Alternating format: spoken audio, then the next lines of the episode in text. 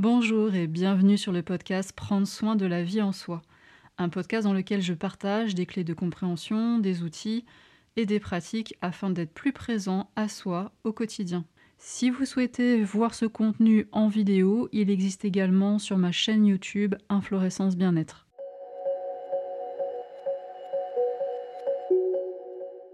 Je suis stressée, que faire? Bienvenue dans ce quatrième épisode de la série Je réponds à question. Si tu veux tout savoir sur cette série, tu peux aller voir cette vidéo. Et si toi aussi tu veux poser ta question, tu peux utiliser directement ce lien. Cette vidéo, c'est la suite de celle-ci. Est-ce que je suis vraiment stressée? Et on avait vu donc dans cette précédente vidéo que bah oui, c'était une question vraiment importante à se poser parce qu'il existe déjà plusieurs sortes de stress, le stress ponctuel, le stress chronique, et c'est très facile de confondre le stress avec d'autres types d'inconfort, comme euh, des inconforts émotionnels par exemple. Parce que finalement, on avait vu que beaucoup de personnes ont tendance à appeler stress tout moment où ça ne va pas trop, où c'est euh, un peu euh, tendu et un peu compliqué. Donc si tu n'as pas encore vu cette vidéo, je t'encourage vivement à aller la visionner avant de voir celle-ci, parce que c'est déjà important d'être bien sûr si ce qui se passe pour toi en ce moment, c'est vraiment du stress euh, ou pas. Dans cette vidéo, on va donc uniquement s'occuper du stress. Dans une première partie, je vais partager avec toi des outils, des pratiques qui vont t'aider à mieux gérer le stress ponctuel. Et on verra ensuite comment on peut sortir de ce cercle vicieux, de cette spirale infernale du stress chronique.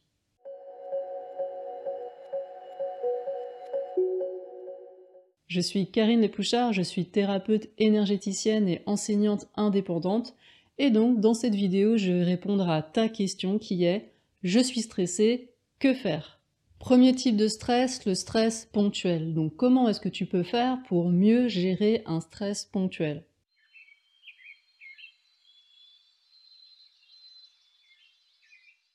Concernant ce type de stress, on va regarder ensemble trois aspects. Est-ce que déjà on peut l'anticiper? Est-ce qu'on peut s'y préparer? Sur le moment, qu'est-ce qu'on peut faire pour mieux le vivre et puis, juste après, qu'est-ce qu'on peut faire Commençons par l'aspect préparation et anticipation. Alors déjà, je voudrais tout de suite préciser qu'évidemment, tu pourras pas tout contrôler, tout prévoir, hein, on est bien d'accord, et heureusement, parce que ce serait peut-être même un peu ennuyeux. Par contre, il y a bien certains types d'expériences qui sont stressantes que l'on peut tout à fait prévoir et anticiper. Voici une idée d'activité pratique concernant cet aspect précis. Je t'invite vraiment à prendre le temps, peut-être une bonne demi-heure, pour te poser et pourquoi pas commencer par faire un stop. Si tu ne sais pas ce que c'est un stop, je t'invite à aller voir cette vidéo. Tu peux aussi télécharger directement le MP3 de cette pratique en utilisant ce lien.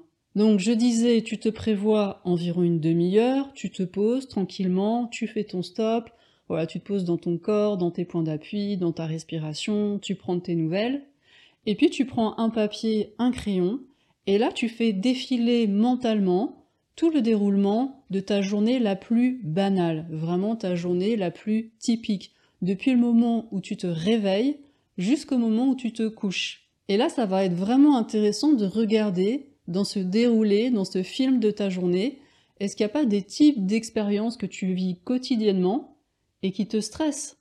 Et c'est pas forcément des gros pics de stress avec euh, tremblement, rougeur, euh, battement du cœur qui bat à fond, etc. Juste est-ce qu'il n'y a pas dans ta journée des expériences récurrentes, répétitives, qui te stressent? Là, en faisant cette activité, déjà tu t'offres l'opportunité de repérer comment se manifeste le stress dans ta vie. Plein de petits stress ponctuels.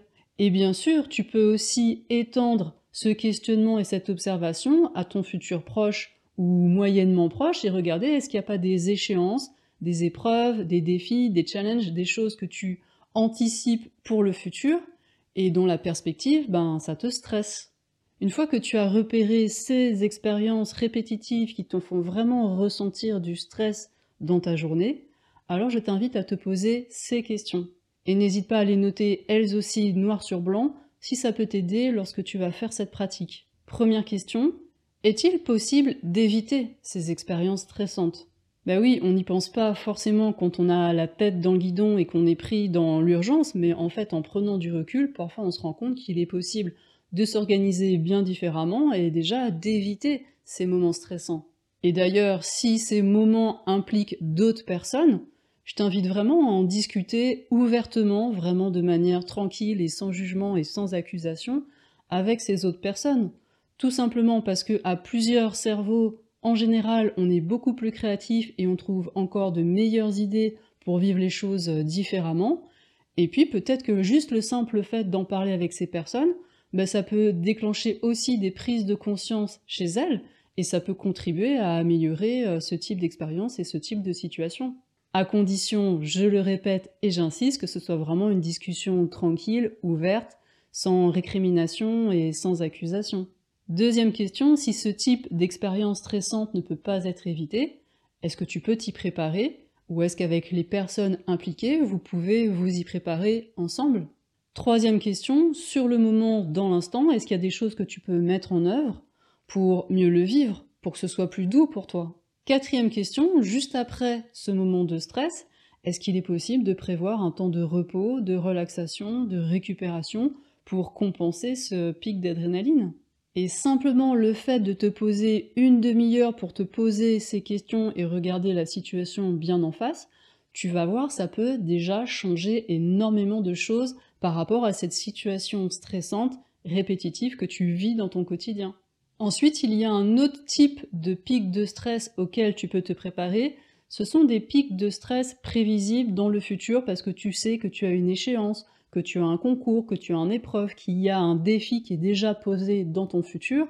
Et des fois, simplement le fait d'y penser, tu as la sensation que le stress est déjà là. Eh bien, par rapport à ce type d'événements prévisibles comme ça dans le futur et qui sont particulièrement stressants pour toi, tu peux aussi t'y préparer, tu peux aussi te conditionner mentalement pour mieux vivre l'épreuve, pour mieux vivre le défi le jour J. Il existe des techniques issues de la sophrologie ou de l'hypnose par exemple qui peuvent vraiment t'aider à opérer ce conditionnement mental de manière positive pour être beaucoup plus à l'aise quand ça va arriver. Par rapport à ce type d'expérience future stressante, il y a aussi beaucoup l'aspect émotionnel qui est présent. Il peut y avoir de la peur sous forme d'inquiétude, d'anxiété, d'angoisse. On peut projeter aussi des crises de panique sur ce genre d'événement. Donc là, l'aspect émotionnel est vraiment très présent, en plus de l'aspect euh, purement de stress. Et par conséquent, pour t'occuper de cet aspect émotionnel, eh bien tu peux bien sûr utiliser l'outil de l'introspection. Donc là encore, tu te poses, tu prends vraiment le temps de bien faire les choses en profondeur et souvent il est euh, nécessaire d'y retourner plusieurs fois.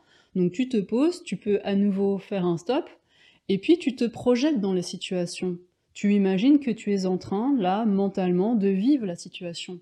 Et tu observes ce qui se passe dans le corps, tu ressens là où ça serre, là où ça ferme, là où ça contracte, et tu accueilles et tu respires et tu observes ce que ça raconte dans ton mental, l'atmosphère émotionnelle.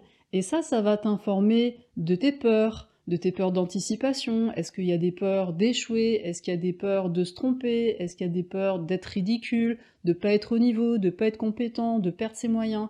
Et là, c'est hyper intéressant parce que tu as le fil d'une pelote d'introspection que tu peux tirer et que tu peux aller voir. Et ça peut te ramener évidemment à des expériences passées à des expériences où tu as peut-être déjà vécu des expériences proches de celles qui va arriver et où ça s'est pas forcément euh, très bien passé. Peut-être que tu as perdu tes moyens.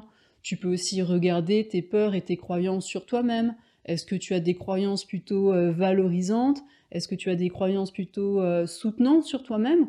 Ou est-ce que tu as aussi peut-être des croyances de type je suis nul, je vais pas y arriver, de toute façon j'ai pas le niveau et tout ce genre de croyances-là et bien sûr, là, du coup, bah, tu as l'occasion d'aller revisiter un certain nombre de choses de tes croyances présentes en lien avec des blessures et des expériences passées.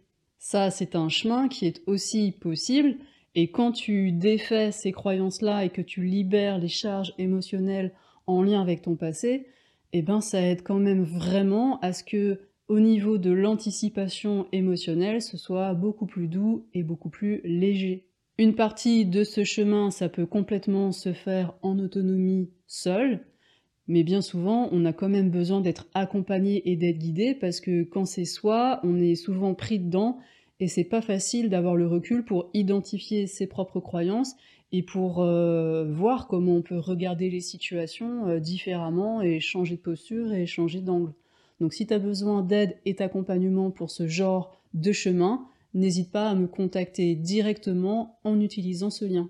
Donc tout ce que je viens de dire, c'était par rapport à un stress futur, à venir ou pris dans ton quotidien auquel tu peux te préparer et que tu peux anticiper. Voyons maintenant comment on peut mieux vivre un stress ponctuel dans l'instant.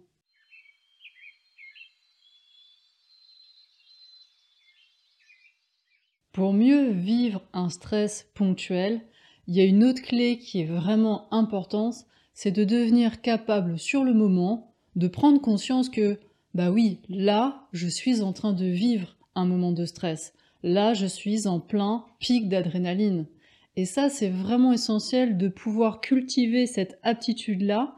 Et c'est pas si facile parce que dans le moment, justement, on est pris dedans. On a la tête dans le guidon et c'est difficile d'avoir ce recul.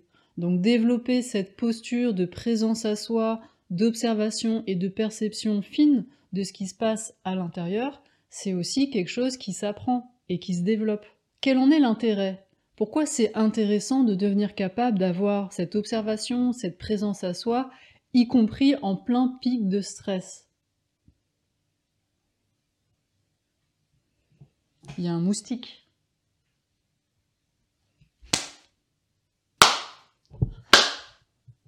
En tant que tout être humain, ma bienveillance et ma patience ont aussi des limites. Oh, il est passé à travers. Est-ce que c'est un pic de stress d'avoir un moustique qui te tourne autour en pleine vidéo ou pas? Ah, l'enfoiré. Quel en est l'intérêt? Pourquoi c'est intéressant de devenir capable de développer cette posture de présence à soi y compris en plein pic de stress?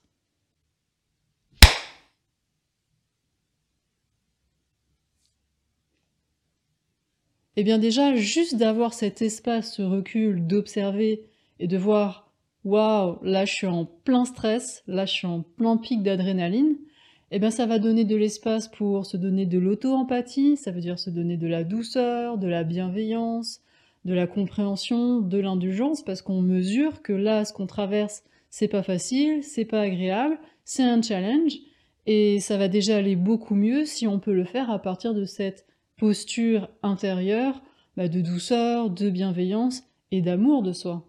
Et bien sûr, du coup, dès qu'on a repéré ça, eh bien, on va pouvoir mobiliser et utiliser des outils et des pratiques auxquels on s'est entraîné en amont, c'est-à-dire en dehors des pics de stress.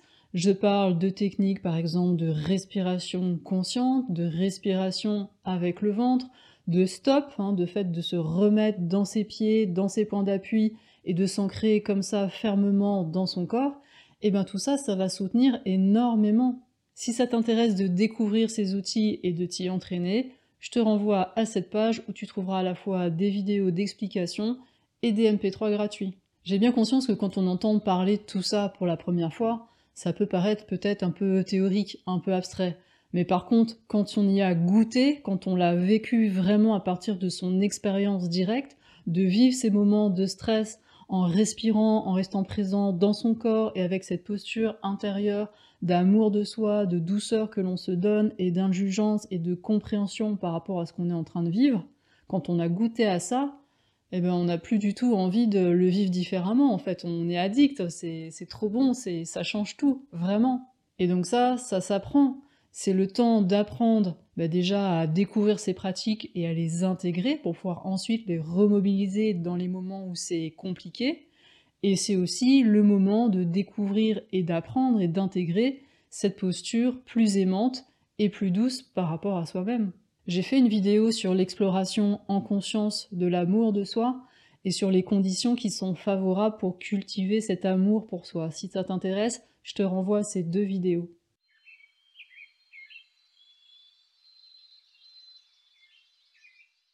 Troisième aspect concernant une meilleure gestion d'un stress ponctuel, c'est l'après, après le pic d'adrénaline. Et tu vas d'autant mieux prendre soin de l'après si sur le moment, ton pic de stress, bah, tu l'as vécu en conscience. Prendre soin de toi après un pic de stress, c'est vraiment la clé fondamentale à retenir de toutes ces vidéos sur le stress. C'est l'essentiel, c'est la base. Après tout pic de stress, tu as besoin d'un temps de repos, un temps pour te relaxer, un temps pour relâcher les tensions. C'est un temps de recharge, c'est un temps de récupération, c'est un temps d'intégration. C'est indispensable. C'est ce temps-là, ce temps de récupération, qui peut même parfois transformer un pic de stress en quelque chose de positif, de constructif, et qui peut même renforcer l'organisme. Est-ce que tu as déjà entendu parler de la loi de l'hormèse? Ça, c'est vraiment un phénomène qui est passionnant. Et si ça t'intéresse aussi, n'hésite pas à me le dire dans les commentaires, je ferai peut-être plus tard une vidéo sur ce sujet spécifiquement. Donc je ne vais pas détailler ici, mais l'idée globale, c'est que un pic de stress sans temps de recharge, de récupération et de repos, eh bien à la longue, ça va générer de la dévitalisation. Tu vas perdre de tes ressources et tu vas te fatiguer de plus en plus et tu vas gentiment mais sûrement basculer vers ce qu'on appelle du stress chronique. Par contre, pour certains types de stress, s'ils sont suivis par cette phase de récupération et de recharge, d'intégration, eh bien ton corps va apprendre de ces défis et ton corps va devenir capable de repousser ses limites et de s'adapter au sens noble du terme à des conditions qui parfois sont de plus en plus euh, extrêmes et de plus en plus difficiles. Mais ton corps peut le supporter, ton corps a en fait de grandes capacités d'adaptation si c'est vécu en conscience et s'il y a vraiment ces temps de récupération qui sont adaptés à l'intensité du stress qui a été vécu. Cela suppose aussi bien sûr, pour que ce pic de stress reste quelque chose de positif et de constructif et puisse être supporté par le corps, bah, que son intensité soit mesurée, que soit en adéquation avec les capacités du corps à ce moment-là. Ce qui va faire donc qu'un pic de stress devient toxique pour l'organisme, c'est soit que son intensité est trop forte, et donc là ça devient un traumatisme pour le corps et parfois aussi au niveau psychique, soit l'intensité est correcte, mais il n'y a pas ce temps de repos derrière, et donc on aboutit à une dévitalisation, il n'y a pas d'intégration, et donc là, on va pas dans le sens euh, de la santé, tu l'as compris. Et on en arrive justement au stress chronique. Alors regardons maintenant comment est-ce qu'on peut sortir de cette spirale infernale du stress chronique et de la fatigue chronique. Avant de te parler du stress chronique, je te rappelle que ton soutien est vraiment précieux pour aider à la diffusion de ces contenus, que ce soit en podcast ou en vidéo. Donc si tu aimes ces contenus, pense à les liker.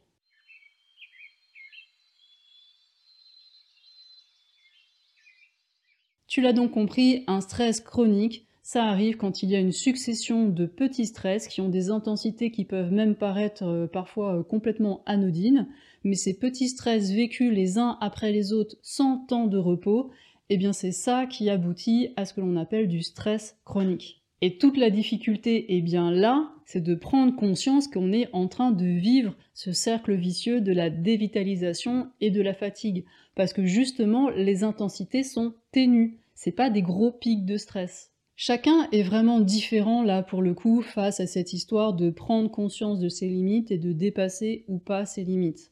Il y a vraiment des personnes qui sont capables d'encaisser et de compenser pendant des années sans avoir d'inconfort particulier, sans vraiment percevoir qu'elles sont comme ça en train de dépasser leurs limites. Il y a d'autres personnes au contraire qui vont tout de suite avoir des inconforts, des sensations désagréables, et qui vont avoir des signaux comme ça assez clairs que là, elles sont en train de dépasser leurs limites. Et pour ces personnes-là, eh bien c'est beaucoup plus facile d'apprendre à discerner justement où sont les limites, et c'est beaucoup plus facile d'apprendre à gérer un stress chronique quand on a des signaux qui sont évidents. Ce stress chronique, ça fonctionne vraiment comme une spirale infernale, comme une sorte de gouffre dont on a la sensation de s'approcher presque irrémédiablement, de manière inéluctable. Au début, on se dit juste, oui, bon, bah, je suis un peu fatigué, c'est normal, hein, ma vie est riche, j'ai plein de trucs à gérer, il y a le boulot, les enfants, la maison, etc. C'est normal, je suis fatigué. Et puis, progressivement, il peut y avoir différents signaux, alors je vais pas revenir dessus, j'en ai parlé dans la vidéo, est-ce que je suis vraiment stressé Donc je te renvoie à cette vidéo. Et donc, il va y avoir des symptômes, des signaux qui vont comme ça popper, apparaître progressivement. Mais c'est vraiment parfois sur un long terme, donc c'est pas forcément évident de faire le lien entre tiens, j'ai mal ici, tiens, j'ai mal là, tiens, il y a ça qui fonctionne pas tout à fait bien. C'est pas facile de faire le lien entre son mode de vie et ce qui est en train de se détraquer progressivement au niveau du corps. Et bien souvent, ça devient aussi de plus en plus compliqué émotionnellement et psychologiquement, surtout si ce qui cause ce stress chronique, là, ce mode de vie, n'est pas réellement en adéquation avec ses valeurs et avec euh, ce qu'on a envie d'exprimer dans ce monde. Pour déjouer cette spirale infernale du stress chronique, ça va donc demander une bonne connaissance de soi, une présence à soi à la fois au niveau physique, pour apprendre comment le corps fonctionne, quels sont les signaux de fatigue, où est-ce que ça craque en premier et comment tout ça, bah, ça fonctionne. Et puis aussi de bien se connaître au niveau émotionnel, au niveau de ses croyances et observer comment on vit. Observer son rythme de vie, observer les choix que l'on fait et regarder si c'est bien en accord avec ce que l'on aspire profondément à vivre. Parce que le décalage, souvent, il est là. Et donc ça demande de devenir capable aussi de se remettre en question. Elle est là aussi toute la difficulté. Une fois qu'on a pris conscience, est-ce que je vais pouvoir appliquer et tenir compte de mes prises de conscience pour changer mon mode de vie Cette remise en question, elle est vraiment pas évidente. C'est aussi un chemin. En tout cas, ce moment de prise de conscience, c'est le moment idéal pour faire un bilan le plus large possible. Moi, je parle de bilan holistique où on regarde vraiment tous les aspects, toutes les dimensions de sa vie et on regarde qu'est-ce qui soutient et qu'est-ce qui soutient pas, qu'est-ce qui fatigue et qu'est-ce qui peut être cause de ce stress chronique. Ça peut être par exemple de faire un point sur l'alimentation et tout ce qui rentre de manière générale dans le corps, hein, tout ce qu'on respire, tout ce qu'on absorbe, les médicaments, tout ce qui rentre dans le corps, ça peut être un point au niveau du sommeil, de la qualité du sommeil, de la quantité de sommeil. Ça peut être un point au niveau aussi de l'élimination, comment fonctionnent ces organes d'élimination qu'on appelle les émonctoires? Comment est-ce qu'ils fonctionnent? Est-ce que le corps se détoxine bien ou pas? On peut aussi bien sûr regarder comment le corps bouge. Est-ce qu'on a une activité physique qui est adaptée à nos besoins On va regarder comment la personne vit ses émotions, comment elle pense, quelles sont ses croyances, quels sont ses conditionnements. il y a des choses là-dedans qu'on peut garder parce que c'est soutenant, et il y a peut-être des choses, des croyances, des conditionnements qui peuvent être transformés pour soutenir la personne à s'épanouir et à vivre sa vie avec plus d'élan, plus de joie et plus de liberté. On va regarder comment la personne vit ses différentes activités, que ce soit à la maison, au niveau familial, au niveau social, au sens large, au niveau professionnel. Et on va aussi regarder la qualité de son environnement, à commencer par son lieu de vie, et aussi les différents lieux où elle passe le plus de temps dans sa journée. Et parfois aussi, une source importante de stress pour un certain nombre de personnes, ce sont les relations. Donc on regarde aussi comment ça se passe au niveau des relations. Enfin tu vois, il y a plein d'aspects, c'est hyper large. Et donc en fonction de ce que vit la personne, il y a un certain nombre de choses à regarder et qui peuvent être adaptées, qui peuvent être transformées pour que les tensions retombent et qu'il y ait beaucoup plus d'espace, beaucoup plus de liberté, beaucoup plus de légèreté. Ces observations, ces remises en question, c'est vraiment un super beau cadeau à se faire, c'est hyper précieux. Après, on va pas se mentir, ça prend du temps, c'est vraiment un chemin et un engagement entre soi et soi pour aller mieux.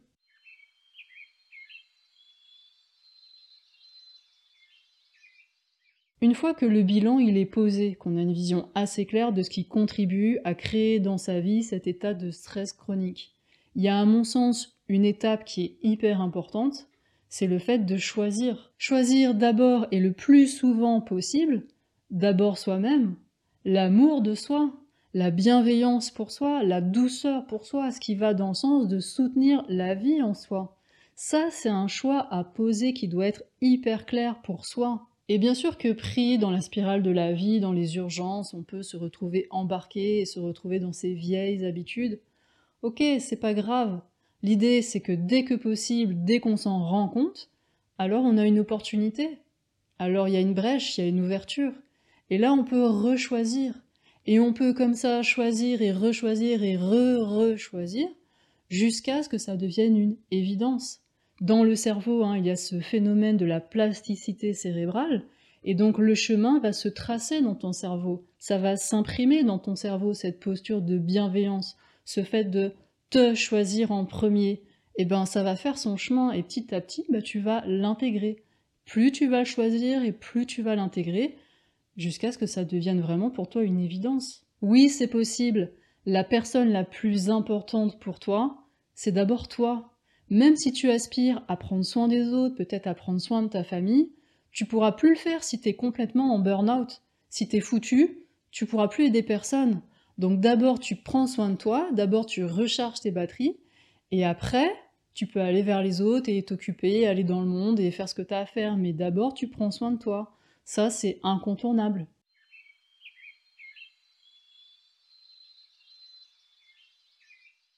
Une fois que le constat, que le bilan est clair, et une fois que tu as choisi aussi clairement de d'abord prendre soin de toi, de prendre soin de la vie en toi, et d'être dans cette posture d'amour et de bienveillance vis-à-vis de toi-même, alors tu vas pouvoir passer à l'action. Passer à l'action, c'est quoi? Eh bien bien sûr, ça dépend du bilan. Ça dépend des différents axes que tu as observés et de ce que tu as discerné qui contribuait à causer cet état de stress chronique. Je te donne maintenant quelques pistes de réflexion, mais cette liste n'est pas du tout exhaustive. Pour certains types de personnes, ça va être important, ça va être prioritaire de vraiment regarder, de questionner tout ce qui rentre dans le corps. Ce qui rentre dans le corps, c'est ce qu'on mange, c'est ce qu'on respire, c'est les médicaments, c'est tout ce qu'on absorbe. Et au niveau de l'alimentation, on peut regarder les types d'aliments que l'on consomme, comment on les associe entre eux, à quel rythme on mange dans la journée, à quelles heures, dans quelle quantité. Il y a vraiment plein d'aspects différents qu'il est possible de questionner et de regarder. J'avais fait une vidéo comment savoir si un aliment est réellement bon pour soi. Si ce sujet t'intéresse, tu peux aller la voir. C'est vrai qu'un certain nombre de personnes ont tendance d'abord à questionner, à remettre en cause leur alimentation.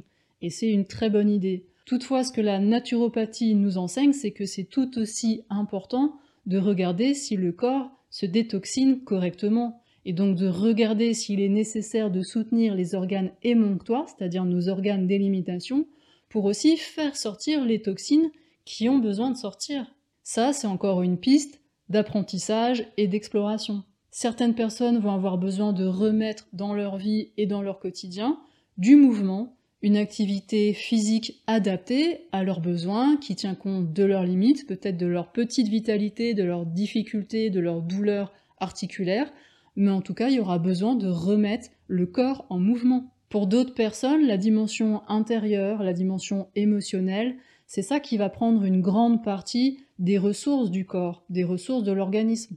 Et donc là, ça va être super important d'apprendre à mieux vivre ses émotions, à avoir plus de recul, à mieux discerner ses pensées, à apprendre à identifier ses croyances, à transformer ses croyances, à transformer aussi certains conditionnements pour avoir euh, plus d'espace, plus de légèreté, plus de recul, et que tout cet univers intérieur soit vécu avec plus de souplesse et plus de confort. Ça aussi, c'est un champ d'apprentissage et d'exploration. Il y a des personnes qui vont avoir à questionner, à remettre en question diverses activités pour vraiment garder celles qui les soutiennent, celles qui sont nourrissantes et celles qui ont vraiment du sens pour elles. Et puis parfois, pour d'autres personnes, ça se joue beaucoup au niveau des relations. Et là, pareil, il y a à discerner quelles sont les relations qui sont soutenantes, qui sont nourrissantes, qui euh, contribuent à ce que la vie soit joyeuse et soit euh, agréable, et puis, s'il y a des relations qui sont à transformer pour qu'elles deviennent plus compatibles avec cette nouvelle posture intérieure d'amour de soi, et s'il n'est pas possible de les transformer, ben peut-être il y a euh, certaines distances à prendre, et ça aussi, ça fait partie du chemin. Être capable de mettre des distances dans certaines circonstances et d'être capable de dire non. Tu vois, c'est hyper large, c'est vraiment hyper riche, et c'est pour ça que c'est un bilan qui peut prendre parfois un petit peu de temps pour apprendre à discerner ce qui se passe vraiment pour la personne. Chacun de ces axes que je viens de te citer pourrait faire l'objet d'un long développement, et en plus, on ne peut pas tout changer en même temps. Moi, ce que je conseille aux personnes, c'est de choisir un ou deux axes d'évolution. Trois, c'est vraiment un grand maximum. Et dans tous les cas, ce qui va vraiment être précieux et soutenant pour les personnes, c'est d'apprendre et de cultiver ces différentes pratiques, ces pratiques de respiration, ces pratiques de présence à soi, ces pratiques qui vont permettre de développer la conscience du corps, la sensorialité, et ça, ça va vraiment être indispensable. Ça va permettre de mieux détecter les ressentis, de mieux discerner où sont ses limites, et avec ces pratiques, il y a aussi cette posture dont je te parle à chaque fois de bienveillance et d'amour de soi. Ça va avec. La conscience de soi va avec l'amour pour soi. Les deux sont liés. Les deux sont liés dans cette présence, dans cette présence consciente. Par quoi on commence? Comment on choisit ces deux, trois axes d'évolution? Une première possibilité, c'est d'abord de commencer par les axes d'évolution qui sont les plus faciles pour toi. Bah oui, ça va tout de suite t'aider, tu vas tout de suite voir les résultats, ton niveau d'énergie va remonter, donc tu vas retrouver des ressources et ça va t'encourager après pour aller confronter les axes qui sont un peu plus délicats peut-être pour toi. Une autre possibilité, c'est d'aller te confronter tout de suite aux axes d'évolution qui sont les plus critiques, qui sont les plus urgents pour toi. Et ça, ça se ressent vraiment au cas par cas. Il n'y a pas de vérité absolue, là, il n'y a pas de recette qui fonctionne pour tout le monde.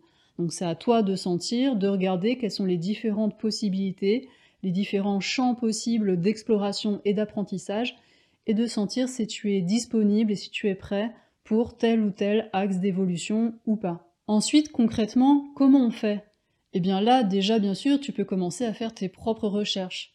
À notre époque, avec Internet, entre les vidéos, les articles, les blogs, les conférences, les livres, quand même, tu as beaucoup, beaucoup d'informations disponibles, on peut dire qu'il y a vraiment de quoi faire. L'écueil, et c'est à double tranchant, c'est qu'on peut facilement s'y perdre. N'hésite pas à demander de l'aide à un professionnel, quelqu'un vraiment qui t'inspire confiance, pour t'accompagner et démarrer ce chemin ensemble. Et ça peut être tout à fait une bonne idée parfois de croiser deux approches pour créer une synergie et faire avancer les choses plus rapidement. Tu peux par exemple conjuguer une approche naturopathique avec des séances d'ostéopathie ou de kinésiologie, ou tu peux combiner des soins énergétiques avec une approche plus psycho-émotionnelle où là tu vas pouvoir verbaliser des choses et mettre des mots sur des vécus d'anciennes blessures et les libérer. Après, quand on croise différentes approches, ce qui me paraît quand même important, c'est de pas mélanger tout et n'importe quoi et surtout pas en même temps. À mon sens, mais ça c'est ma vision et tu pourras me dire dans les commentaires toi comment tu vois les choses, mais pour moi c'est d'abord un chemin d'apprentissage et de conscience. Donc si le même jour ou dans la même semaine tu fais plusieurs séances de différentes choses, peut-être que tu vas aller mieux, mais est-ce que tu sauras ce qui t'a vraiment aidé? Est-ce que tu sauras si, si tu vas mieux c'est cette approche, ou plutôt cette autre approche, ou si c'est la combinaison des deux ou des trois qui t'a vraiment aidé? En fait, tu sauras pas. Donc tu vois, moi c'est vrai que j'ai toujours cet esprit un peu scientifique, j'aime bien savoir quelle cause produit quelles conséquences, et j'aime apprendre de ça. Donc je trouve c'est mon avis, hein, c'est personnel, que c'est très intéressant de combiner, de conjuguer différentes choses, mais c'est super aussi important d'espacer les différentes sortes de séances, et après une séance, quelle qu'elle soit, de prendre plusieurs jours d'intégration et d'observation bah, pour mesurer si ça nous a vraiment aidé ou pas. Et si on voit qu'il y a vraiment des transformations suite à cette séance, alors ça peut être un indicateur pour dire ok, ça vraiment ça m'aide, ça ça me soutient, je vais approfondir. Mais si après la séance, je vois rien de spécial, je sens pas que ça ait changé quoi que ce soit à l'intérieur ou dans mon mode de vie, pourquoi continuer? Alors bien sûr, parfois il faut du temps, il faut plusieurs séances avant que les choses avancent et se débloquent. Mais encore une fois, si tu mélanges plein de trucs, tu sauras jamais pourquoi ça s'est débloqué. Peut-être que tu vas me dire, oui, bah c'est pas grave, l'essentiel c'est que ça soit débloqué et que j'aille mieux. C'est vrai, mais moi, j'ai tendance à aimer comprendre ce que je fais et à vivre les choses en conscience. Donc j'aime bien savoir quoi me fait quoi. C'est mon avis, c'est personnel. Quand on se rend compte qu'une approche, une technique ne nous aide pas ou ne nous aide plus, il ben, n'y a pas de problème, il n'y a pas d'erreur. Ce sont juste différentes expériences, différentes rencontres, et on apprend de tout ça. Si une technique, une approche ne nous aide pas, eh ben on essaye autre chose toutes les approches ne sont pas pour tout le monde, clairement pas, donc c'est à chacun de trouver ce qu'il soutient et ce qu'il aide et ce qui lui permet d'avancer. Parfois, il y a certaines approches qui nous aident un certain temps, et puis ça nous aide plus, on a besoin de faire une pause, et parfois on y revient plus tard, ou pas, et tout est ouvert, tout est possible.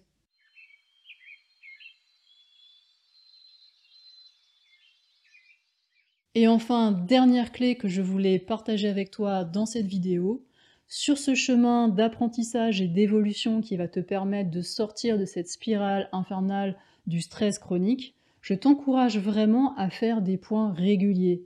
Tu peux garder une trace de ton parcours, de ton chemin, ça peut être en tenant un journal, en ayant un bloc-notes, ça peut être euh, en audio, en vidéo, tout simplement avec ton smartphone, mais c'est hyper précieux de garder une trace du chemin parcouru. Et régulièrement, vraiment, je t'encourage à faire un point. Où est-ce que tu en es? Comment tu te sens maintenant? Est-ce qu'il y a des choses que tu as mises en place qui t'ont vraiment aidé, où tu sens, où tu mesures la différence? Est-ce qu'il y a des choses que tu as mises en place et finalement bah, tu te rends compte que ça change pas grand-chose? Qu'est-ce qui t'aide et qu'est-ce qui te soutient? Et est-ce que tu sens maintenant où est-ce que tu as envie d'aller? Qu'est-ce qui t'attire? Qu'est-ce que tu as envie d'aller creuser, d'aller explorer dans les prochaines semaines? Tu vois, faire ce point, c'est vraiment quelque chose d'hyper important. Et ça peut être aussi le moment de relire ton journal de bord ou de revoir des vidéos que tu as enregistrées. Et juste de te relire ou juste de voir ta tête il y a six mois, il y a trois mois ou juste la semaine dernière et de voir, bah oui, que tu as changé, oui, ça va mieux, oui, ton visage s'est transformé, oui, tu as plus d'énergie, oui, le ton de ta voix, oui, le style d'écriture.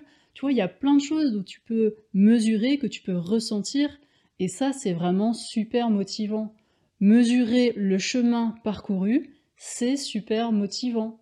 Parce que quand on va mieux et quand on retrouve de l'énergie, quand certains symptômes disparaissent, ça devient très vite notre normalité. Et on a tendance à oublier comment c'était avant. Donc garder une trace de tout ce chemin, c'est vraiment une super ressource et je t'encourage vraiment à le faire. Un chemin d'apprentissage, c'est pas linéaire, c'est pas une ligne droite. Il y a des temps où ça avance très vite, où on découvre plein de choses, où c'est hyper effervescent et très stimulant. Et puis il y a des moments de repos, il y a des moments de calme. Et ces moments de repos, de calme, c'est aussi des moments d'intégration, donc c'est des moments qui peuvent être importants. Et il y a aussi à regarder si on ressent un peu d'impatience dans des moments où on a l'impression que ça avance pas beaucoup, est-ce que ça avance pas parce qu'on bloque, parce qu'on résiste, parce qu'on a peur d'opérer peut-être certains changements, certaines transformations? Donc il peut y avoir un peu de procrastination. Ou est-ce que c'est juste un moment où finalement notre impatience rencontre un moment euh, normal et indispensable d'intégration? Et là encore, c'est au cas par cas, c'est à toi de sentir si ça te parle, où est-ce que tu en es, est-ce que tu es vraiment en train de vivre? En tout cas, c'est normal qu'un chemin, ce soit pas toujours à la même vitesse et c'est pas linéaire. Voilà, bon bah écoute, là je pense que tu as quand même des repères de base pour t'aider à mieux gérer, que ce soit ton stress ponctuel ou un stress chronique. Si en ce moment tu vis du stress, que ce soit différents pics de stress ponctuel ou si en ce moment tu te rends compte que tu es en plein stress chronique, n'hésite pas à utiliser les commentaires pour me poser tes questions ou pour juste euh, partager ton expérience du moment. En tout cas, si tu as aimé cette vidéo, si tu trouves qu'elle est utile et qu'elle peut aider d'autres personnes à mieux gérer leur stress, eh bien n'hésite pas à soutenir sa diffusion, tu peux la liker, tu peux la commenter et tu peux aussi bien sûr euh, la partager largement dans les réseaux sociaux. Prends bien soin de toi, je te dis à très bientôt pour de prochaines vidéos. Je t'embrasse. Bye bye.